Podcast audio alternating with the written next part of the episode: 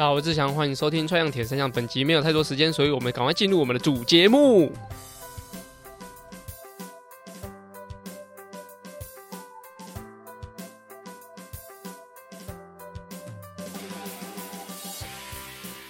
穿样铁三项主要在分享台湾及国际上铁三项资讯。希望在节目里让大家知道，其实铁人三项没有这么困难，用对方法，人人都可以成为铁人。如果你在节目里听到对你自己有帮助的知识，吸收到不一样的观念，节目也开启赞助方案，可以每个月订阅象征五十一点五公里的五十一元，支持节目持续更新。赞助连结可以点选节目资讯栏。好，在前面就讲到，我们今天呢语速会比较快，如果你觉得太快的话，那就把速度调慢一点点。主要就是我的小朋友在上礼拜的时候住院。啊，也不是上礼拜啦，是这礼拜。上礼拜开始发烧住院，所以我现在就是我们都在医院里面。那它主要是霉将军跟腺病毒的感染，所以我现在利用下课的一些空档，赶快录一下本周节目。所以本周节目的时间时长会比较短一点，就是讲重点，然后语速也比较快一点，因为等下回去医院照顾小朋友。好，那主要嘞就跟跟大家分享，就是如果大家有看到我上周的粉专有分享到我整理了家里的东西，那。我从高中高一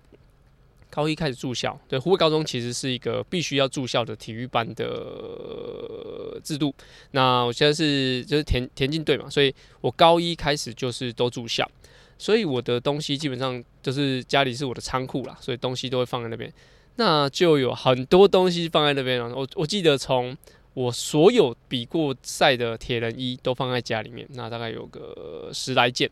那在这一次的的回去家里面，我就把所有东西都清掉。对，大家看到粉砖上面所有看到的衣服，除了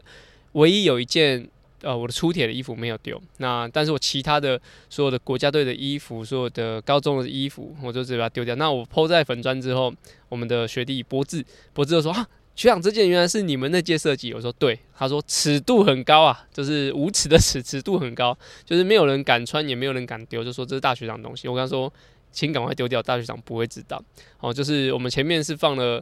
什么类似呃中长跑，然后什么燃烧斗志之类的，然后忍吧，一个肩膀上有个忍字，反正大家可以上我的粉专看那个非常有尺度的呃衣服这样子。那我自己觉得就是。蛮蛮每一每一件东西，每一件衣服，不论是呃护卫高中的，不论是就是北师大的，然后不论是北体的末代北体的的衣服，其实我都觉得是超级值得珍藏的。但我刚刚讲就是，其实从我在高中之后就长时间不在家，那也后陆陆续续其实也都因为我现在三十一岁，也还没有买房子，但是我们就是嗯、自己住的住所都不是我。我自己的空间，好比说我在租屋处，租屋处可能就是一年两年就会搬家嘛，就是大学的时候都租租房子，然后出社会之后，呃，租一段时间的房子，然后跟太太结婚之后搬到他们家一起住，所以其实空间上我自己觉得，嗯，也不算是有很好的运用，可以蹲这 那些囤囤积这些东西，但我觉得每个其实都很有意义，但是我觉得有时候放在衣柜里面，它就是。就是占空间而已，它也不是没有人知道它的故事如何，所以这一次我就把我觉得很有意义的东西拍一拍，然后上传，然后就把它全部丢资源回收了。啊，所以就是很多人说啊，办一个博览会什么，我相信不会有人来的啦。就是嗯，一是其实我也不是什么咖，那二就是呃，其实这些东西也许也相对取得容易，也许是一些赛事的啊，一些队伍的东西相对取得容易，可能说。如果你想认识我的人，你会对这个东西有兴趣。但是我把大部分我觉得有意义的东西都已经抛在我的粉砖上面，大家可以去看一下。那我自己在整理的时候，我最后留下一件，就是我二零零八年十一月二十二的出铁的衣服。我觉得，呃，留下我觉得最初的那个，呃，出发点哦。刚开始比铁人赛这件衣服，我觉得是很有意义，而且那件我记得我穿了两三年，都是训练哦，那种流汗训练来穿。都目前都保持得很好，所以当时诶、其实我之前有有那个讲到，就是文章先生郑文章先生他办的大鹏湾的赛事，这件的的呃完赛 T 就是他那时候办比赛时候所所做的完赛 T，所以啊、也蛮有意义的，就是前面介绍过他，然后现在我留下的唯一一件我觉得最有意义的衣服就是这件完赛 T，出铁完赛题不晓得大家出铁的完赛题都丢去哪里？那其实我没有回去，我也不知道出铁完赛题丢在哪里。但是整个衣柜整理下来，我觉得呃初衷是最重要的。那留下最第一件，嗯、改变我，我觉得改变我一生啊，改变我的这个呃赛事，我觉得也是很重要，所以分享给大家。如果说接下来啊，就要农历年了嘛，要整理东西，整理衣柜，整理你的所有东西，我觉得。九成的东西都可以丢，但是我觉得你你可以赋予一个意义在一个物件上，我觉得这是非常重要的。好，那这是长话短说，把我觉得上周很重要的事情，然后介绍给大家。我觉得接下来大家也会遇到，就是断舍离嘛。那我觉得真的是九成东西都可以丢，那不用再相信说什么、这个房子会增值什么，增值的非常非常的少，那乱掉的非常非常多，所以就大家不要。嗯，不要再纠结在于这些东西会怎么样，怎么样，怎么样。所以我自己的想法是，把这些东西，呃，你觉得有意义的东西，一件两件把它收好就足够了。好，这是在收东西的部分，大家也可以分享一下你们的完赛题那 tag 我，对，tag 我，然后我也会帮大家分享。好，那最主要是本周的节目，其实我在在小朋友入住院前，其实做了一些功课啊。但是目前 World t r a t h o n 的赛事来说，到二月三号才会有赛事，因为。嗯，大家都会过圣诞节，然后过元旦，然后后续，呃，目前的北美应该说不是北美啊，北北半球的人都在进入冬天嘛。那比较热的，比较像是比如说呃中国啊，或是其实比较亚洲区的，其实都还可以办比赛，只不过说。呃，大型的赛会还是不会在这个时候举办。一是节庆的关系，二是这个时候蛮多选手都进进行就是备赛或是加强，所以要办比赛其实也比较难。到二月三号才会有中国的哈尔滨跟澳洲的赛事展开他们的一些巡回赛，比如不论是呃世界杯啊，或是洲际赛。那以明年的 WTCS 的赛事二零二四都还没出来，我猜是因为。明年有奥运的关系，所以它会有点相碰。但是在亚洲赛事，在三月二十四有香港的世界杯，香港应该已经很久没有办过世界杯了。然后这个比赛的距离是二五点七五，我敢保证潘子毅一定会想要参加这场比赛，因为这是世界杯，而且在香港也是他很多好朋友的地方，又是二五点七五的赛事，所以他应该是蛮有兴趣。那如果说你是想要参加呃四月二十一的日本的亚锦赛的话，在广岛的话。那你就必须参加二月二十五在台东举办的国手选拔赛，现在应该还都还可以报名。所以，假如说你是听到这个节目的小朋友、大朋友、老朋友，反正你想参加铁人赛，你想要选国手的话，四月呃二月二十五都可以报名台东的 CTTA 举办的的国手选拔赛。啊，记得一定要选精英组，然后去参加嗯你的年龄的选拔，这样就可以去四月二十一的亚锦赛在广岛。好，那目前的。奥运的时间其实已经出来，就是七月三十到八月五号。那跟大家讲，就是目前应该是五月中以前的赛事是会大家密集的参赛。那目前的亚洲资格应该都还是香港的武泰龙是目前取得奥运的资格。但是接下来的比赛一定，假如说是分数很近的，一定会是人盯的。比如说他比什么我就比什么，然后他比什么层级的赛事我就比什么层级的赛事，就是这种人盯人的方式。那呃，子毅跟启文还要取得奥运资格，相对会比较难一点点，但是不能说没有机会，反正就还有很多资格可以去试试看。但是到五月中以前，必须要把这些积分冲高一点点，因为五月中以后，所有的人都会开始准备七月三十的巴黎奥运。那目前的巴黎奥运的赛程的日期已经出来了，呃，巴呃巴黎奥运的男子组是在七月三十，那女子组个人赛是在七月三十一。那混合接力反而是在八月五号，中间隔了五天，哦，四到五天。其实，在过往大家讲说，呃，赛赛事太近，然后影响接力，会有 A、B 队的人来出席。我觉得目前这个态势来看，应该没有什么人会把自己的二级的选手放上去。就是假如说你有三个人，那你一定是放最强的两个上去，就是符合这个接力的，或是你有些策略性的安排。因为以前可能会觉得说。啊，那我前面就是个人赛拼完之后，混合接力我放其他人，然后让我们的比较状况比较好的人去打别人状况比较不好的主将。那目前的的赛事是不可能会这样产生，因为中间隔了四天，基本上如果是有在规律训练的啊奥运选手啦，只要反正就讲奥运选手这种能力的话，五天绝对够他们恢复，然后他们绝对已经充饱充饱电，然后准备跟你尬就是混合接力这样子。所以目前的话。就必须要在嗯五月中以前取得多一点积分，才有办法去巴黎奥运。那目前蛮多国家已经宣布他们的奥运的选手可以到 WTC 呃不，跟着是 World Triathlon 的赛事的网站去看看他们的各个就是项目的各个国家派的人是如何。好，这是长话短说，就是以上两件事情，就是整理这些东西啊，所以大家接下来都会用到。那第二个就是。啊、uh,，WTC 呃、W 呃、World t r u s t l o n 靠，一直讲的 WTCS World t r u s t l o n 的赛事在明年就是二月才会开始，然后巴黎奥运的时间就跟刚刚讲的一样。好，这就是主要节目的内容。好，速度很快哦。那如果你觉得速度太快的话，你可以自己把速度放慢一点点，那来用零点七五倍来听，应该会感觉差不多。好，接下来我们进入我们下个单元，叫做。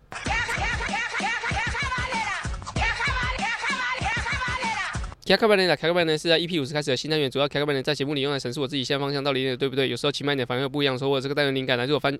来自于我教学，还有听众留言讲太快，然后所有问题都欢迎到 Apple Podcast 或我的 IG 留言。好，我现在是赶时间啦，所以大家忍耐一下。那目前的话，我整本集的开课班呢要跟大家分享，就是其实我我觉得耐力运动它是一个。呃，抵抗疲劳的一个项目，就就是不论你是想要比二二六更是，就是其实有时候比的不单单只是说你的能量系统多强，有时候是你对一件事情的呃疲劳度也关于在专注度，然后你的身体的稳定性，还有你的健康程度，还有甚至你精神状况，我觉得这些都是在一个长距离耐赛赛事中会会影响你，时间越长影响越多，比如说专注度。我真的有骑到，就是晃神，就是已经，嗯，我我我不确定他是不是已经强度过高，但是我我确定我是已经没有专注度，哦，我现在没办法，呃，专心在现在这场比赛上面。然后再就是精神层面，我跟大家分享过，就是我第一次的二二六，其实骑到第二圈的时候，我是非常非常想睡觉，吃咖啡因什么都没有用，就是非常非常想睡觉，就是呃，不论是。呃，当下的精神，或者说可能我在过去的几个月的精神，我觉得在那一天的状态下，我觉得就是非常不好的。那那就是说精神度一定会影响的整个精神表现。那另外就是比如比如说胃的适应程度，很多人就是其实练习都没事，但是比赛吃果胶或是比赛的那种张力下来，肚子都会吃不下。那长距离的的训练，其实你吃不下，哎，长距离的比赛，其实你吃不下什么都不行。所以在呃有时候在训练的时候。像是这一周哦，特别就我才刚要讲诶，像这一周，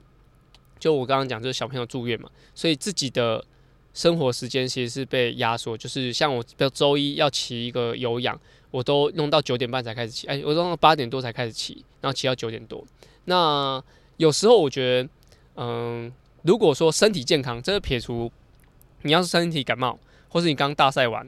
大赛是。不是大便，是大型的赛会，不是大赛。大型的赛会结束后，或说你自己的精神状况真的会受影响。好比说，你真的太早起去训练，那你隔天要起开长城的的路段，这个我倒是待会可以跟大家分享。这些会影响你的呃表现以外，其他我觉得有时候要适度的让自己去在比较疲劳状态下去训练，因为一是。呃，我相信，如果你是一个让所有的训练 TrainingPeaks 都可以全部亮绿灯的人，你一定是有很好的抗压性跟抗疲劳性。但是你就可以把大部分的事情都可以安排得好，然后去完成所有训练。我觉得完能够完成所有训练，一部分是你的精神的强韧度是很强。但是如果全部都亮绿灯，就是不管熬夜或干嘛，就身体已经快不行了，都还亮绿灯的人，反而是有点过度训练的人。好，但我今天要讲就是。有时候要强迫自己在某些时候去训练，像像啊、呃，我太太就是我们在医院时间，她说啊，整天都没办法训练，没办法运动怎么办？其实她蛮喜欢跑步的，就是一周跑两次，维持了一年多吧。然后她蛮喜欢跑步，我说明天的所有时间，你大概只能早上七点起床去跑，然后跑完八点回来。她说不可能啊，那太早了。好，如果是我的话，其实我我会做这件事情，就是有时候要训练自己，在这种情况下还可以有这种呃驱动力。这种自主能力，这种自律能力，有时候需要，不是说每天都在哦。我熬夜，我工作做不完，然后我回家熬夜，可能十二点半骑车骑到一点半，这种要舍去。但是偶尔要可以试试看，就是嗯，好比说我刚刚讲，就是九点十点啊，或者说在身体还 OK 的情况下，比如你要感冒了，你已经快感冒，这是这个时候我都尽量不会去练这种疲劳抗疲劳的这种训练。就是这种训练有时候是。增加自己心理的瓦数啦，就是说哦。这种环境下我都出去，就像诶，之前 Try to Call 三千玩不完的时候，我们在台风天讲过，就是台风天我都出来了，还有什么就是难得了我？就是台风天我都可以出去训练了，还有什么难得了我？像台北马下雨我根本不怕，或是什么出大太阳我也不怕，这种情况我都已经适应过。所以一是你对环境的适应其实是会比别人还要强，二是你其实你在面对这种呃劣境的时候，那种恶境。反正就不好的环境的时候，其实你会有更好的抗压性。好比说，哦，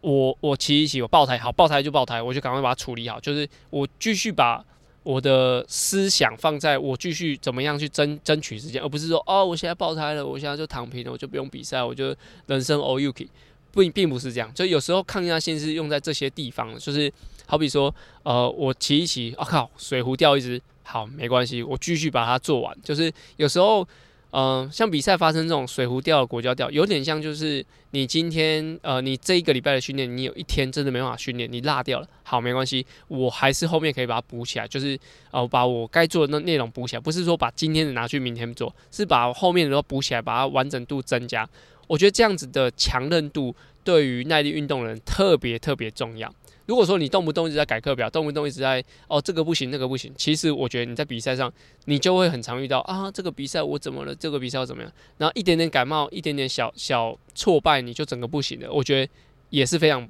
不 OK 的，就是这不是一个很优秀或是可以表现出好表现或是很稳定的人会做出的反应，或者说做出的一种态度，就是这种态度是一是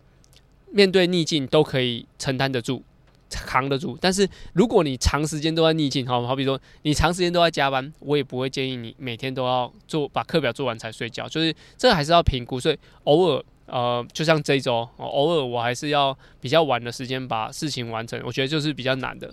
OK，那本期节目就到这边，那我们就有什么事情，我们就下周节目再讲。这周实在太忙了，拜拜。